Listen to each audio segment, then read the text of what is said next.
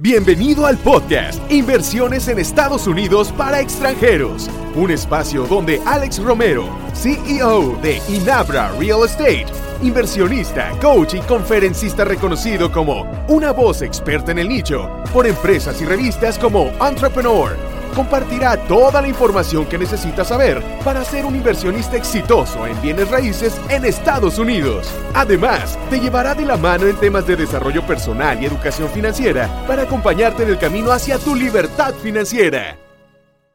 Hola, bienvenidos a este primer episodio del podcast Inversiones en Estados Unidos para extranjeros. Estoy feliz, bueno, feliz es poco, súper contento de que estemos empezando juntos esta travesía que vamos a llevar, cuyo objetivo del podcast es darte muchísimo, muchísimo valor para que puedas forjar un camino hacia tu libertad financiera a través de la inversión en bienes raíces en Estados Unidos. Te voy a decir cómo es que debes invertir allá de forma correcta, pero también veremos temas de desarrollo personal, de educación financiera que considero contundentes, importantísimos para lograr este objetivo. Pero antes de que empecemos, este primer podcast, gran parte de él lo quiero dedicar a que me conozcas, a que sepas quién soy, por qué deberías escucharme, por qué yo estoy hablando de esto y por qué hago esto, por qué hago lo que hago ahora, ¿no? Bueno, te voy a, voy a resumir mi historia. Eh, yo soy hijo de padres divorciados, yo me crié con mis abuelitos. Mi abuelito fue una persona muy exitosa, un inventor mexicano reconocido a nivel mundial. Eh, pero esto tuvo un costo, dedicó toda su vida al trabajo y prácticamente en la familia, al menos yo casi no lo veía. Y, lo triste fue cuando él enfermó, él fumaba mucho, tomaba mucha Coca-Cola, pero el cigarro fue lo que le causó la enfermedad. Eh, cuando él estaba mal, cuando estaba enfermo, todos le teníamos cierto coraje, cierto resentimiento porque ya no teníamos nada. Entonces eh, me di cuenta que él se había convertido por querernos dar todo a su forma, en un proveedor, eh, solamente en un proveedor y todos estamos enojados con él, imagínense qué triste parte, ¿no? Y mi abuelita por otro lado fue la que se encargó ya de nosotros, vendió la casa y sacó el dinero y siempre me inculcó tres pilares fundamentales. Uno fue estudia mucho, sal muy bien en la escuela, el segundo era encuentra un buen trabajo y escala siempre en ese trabajo, encuentra esa estabilidad y crece de nivel, ¿no? Y el tercero era ver como el mayor logro que podría tener en invertir en una casa, eh, proporcionar a través de una casa estabilidad a mi familia. Bueno, y yo seguí esta línea de estudio. Eh, estudié una carrera, estudié una maestría, más estudié otra maestría más en Europa, estudié un chorro de diplomados y de cursos y no estudié el doctorado porque ahorita les voy a contar por qué eh, me paré un poquito. Pero cuando empecé a trabajar, luego, luego que acabé la carrera, eh, compré mi primer departamento en cuanto me soltaron el primer crédito, porque yo tenía en la cabeza que eso era lo más importante, mi inversión más importante. Después me casé y lo primero que hice también fue comprar otro departamento para vivir. El primero lo compré como lo que yo pensé una inversión muy inteligente en ese momento, pues mi idea era rentarlo y que de la renta se pagara el departamento. ¿Algo inteligente? Tal vez, tal vez no. Eso lo platicaremos seguramente en otro episodio. En este departamento donde ya viví, poco tiempo después empecé a jugar como lo que yo he como el Monopoly de la vida. Pues lo vendí al poco tiempo, compré otro departamento de mayor precio y fui comprando en departamentos en zonas donde veía que podía tener un potencial crecimiento. Y la verdad es que me fue muy bien generando lo que llamamos ganancias de capital o capital gain, que seguramente platicaremos también de ese tema en otros episodios. Y pues les cuento, también tuve dos hijos, bueno, tengo dos hijos, una hija y un hijo, que en realidad con el trabajo y este hobby de inversiones en bienes raíces, pues prácticamente la realidad es que no los veía. O sea, literal, yo digo de entre broma y broma, los vi crecer porque llegaba en la noche y los me vi, ay, mira, ya creció, ¿no? Porque en realidad no los disfrutaba tanto como yo quería. Y eso me hizo poner un paro en mi vida y decir, oye, estoy repitiendo el mismo patrón que mi abuelito. Es decir, me he convertido en un proveedor para ellos nada más. Porque sí llegaba y pues me pedían para comprarles cosas, pero pero ya ni siquiera necesitaban tanto de mi cariño, no me veían así. Eso fue lo que me hizo parar Y cuando te das cuenta que paras y quieres ver más allá, las cosas están más cerca de lo que pensamos. Lo que era mi hobby me había generado más dinero que el propio trabajo que llevaba. Y al trabajo le dedicaba 11 horas diarias y a mi hobby la verdad es que le dedicaba muy poquito tiempo. Entonces pensé, ¿por qué no me dedico al tema de bienes raíces al 100%? Para formalizar esto, empecé a tomar varios cursos. Hubo un curso donde el expositor dijo, todos los de aquí ya leyeron Padre Rico, Padre Pobre, ¿verdad? Y pues, ¿qué creen que todos, menos yo, lo habían leído, ¿no? Entonces, lo que hice, lo primero, saliendo, fui y compré el libro y dije, bueno, lo voy a empezar a leer hoy. No, bueno, empecé y no pude terminar, no pude parar hasta que lo terminé. Y hubieron muchísimas lecciones en ese libro, lo recomiendo mucho si no lo has leído, pero tres quiero compartirles ahorita. Uno, lo que te enseñan en la escuela es para crear a un empleado perfecto. Pues yo ya no quería ser el empleado perfecto. Te enseñan a que tienes que ser un empleado y escalar la, es, bueno, subir la escalera laboral, organizacional. Pero yo quería ser el dueño ya de esa escalera.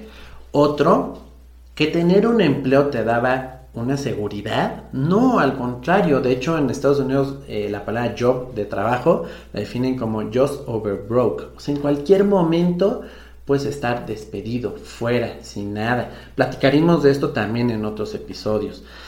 Y el tercero, que tu casa no es un activo. Entonces, si recuerdan los tres pilares que me inculcó mi abuelita, un libro me los tiró. Entonces, fue un, encuentro fuerte conmigo, otra vez decir, parar y, qué estoy haciendo, a dónde quiero ir, qué quiero lograr. Todo depende de, la misión de vida que te propongas, que seguro también platicaremos de esto.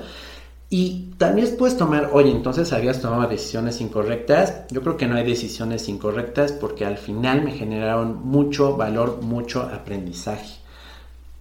Y cuando empecé a leer esto, estos libros, yo lo que leía de la gente que admiraba era, oye, en primer año compré 25 casas o 50 casas cuando empezaron.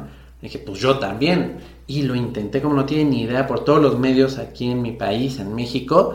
Y no, no pude, y cosa que me frustró mucho de principio y me hizo parar un poco pero no desistir en su totalidad. Empecé a leer mucho, mucho para abrir mi contexto, mi visión. Platicaremos de eso en otros episodios también. Y eso me hizo entender que yo tal vez no lo estaba logrando y ellos sí, porque yo estaba haciendo o intentándolo hacer en el lugar no indicado. ¿Y por qué? Si la gente que lo está haciendo en Estados Unidos, ¿por qué yo no? ¿Por no ser de allá? Pues no, y lo intenté y lo logré. Empecé haciendo inversiones en bienes raíces en, un esquema que es comprar, comprar muy por debajo del mercado. Les platicaré en otros episodios más detalles cómo. Remodelaba y vendía las casas. Esto lo hacía a través de una empresa que formé, que se llama Inabra Real Estate, que tiene presencia en México, en Estados Unidos. Entonces empezamos también a hacer levantamiento de capital en México para inversiones en Estados Unidos, dándole a los inversionistas su retorno de capital bastante bueno, pero también eh, descubrí que había otra forma de hacer dinero que no es nada con ganancias de capital, es con cash flow, de hecho que es flujo de capital, flujo de efectivo, y muchos lo definen cash flow is the king, dicen. Entonces, empecé a hacer inversiones propias en Estados Unidos comprando propiedades y rentándolas. Y esto me generaba una, ya pagando todo, todo, incluso créditos financieros, generaba, bueno, genera un flujo mensual. Y esto es de por vida, incluso es heredable, ¿no? Y familiares, amigos cercanos me empezaron a pedir que ellos también querían empezar a hacer esto que les ayudara. Por lo que se me ocurrió la idea de empezar a dar cursos, cursos presenciales, explicarles cómo lo hacía, el detalle perfecto de cómo lo hacía, ¿no? Pero al poco tiempo me di cuenta que los cursos presenciales sirven, obviamente sirven, veremos en algún momento el cono del conocimiento, pero sirven más cuando ya lo estás haciendo. Entonces cuando empezaban a hacerlo era cuando de verdad surgían las dudas y se me acercaban a preguntar y todo, y la verdad es que no me está dando tanto abasto ya para eso, pues tenía yo que atender mis negocios también, mis inversiones propias también, y se me ocurrió la gran idea de hacer un curso en línea que ahorita estoy trabajando, pues para qué, pues para que lo puedan mis alumnos consultar de por vida y hacer ya sea paquetes VIP donde puedan consultar X número de veces o de por vida, directamente hacer preguntas de casos específicos. Y ahora estoy dando este brinco porque me di cuenta que mis alumnos, mis clientes, eran personas que ya habían entendido los beneficios que tiene de invertir en Estados Unidos, cómo hacerlo. Ya tenían una vasta idea, pero necesitaban aún más información. Pero ¿cuál es la idea de este podcast? Hay mucha gente que ni siquiera sabe o tiene en su mente que invertir en Estados Unidos puede ser una oportunidad para sus finanzas, que les puede abrir unas puertas impresionantes, que estamos limitados a pensar que solo lo que nos ofrece nuestro país podemos lograr. Y esta es la finalidad de este podcast. A la gente que no sabe, que empiece a escuchar de por qué puede ser importante hacerlo, pero también para la gente que ya está pensándolo en hacer, porque conozco muchas personas que desafortunadamente han perdido mucho dinero por desconocimiento en la parte legal, han sido demandados, por desconocimiento en la parte del manejo de impuestos en Estados Unidos, han tenido que perder grandes cantidades de dinero y ya han comprado casas o departamentos y propiedades en mercados donde no es muy atractivo. Hablaremos también más adelante cómo valorar una casa, cómo valorar un mercado, qué factores debemos considerar, todo el proceso de compra, como aquí con los notarios, cómo se lleva allá, es muy diferente. Y el objetivo entonces es ese, justamente darles valor. Por eso hago lo que hago, porque encontré en este proceso una satisfacción enorme, como no tienen idea, de ayudar a la gente, ayudar a lograr sus objetivos. Cuando he tenido alumnos que veo que compran su primer casa y, bueno, ya que compras la primera, te sigues.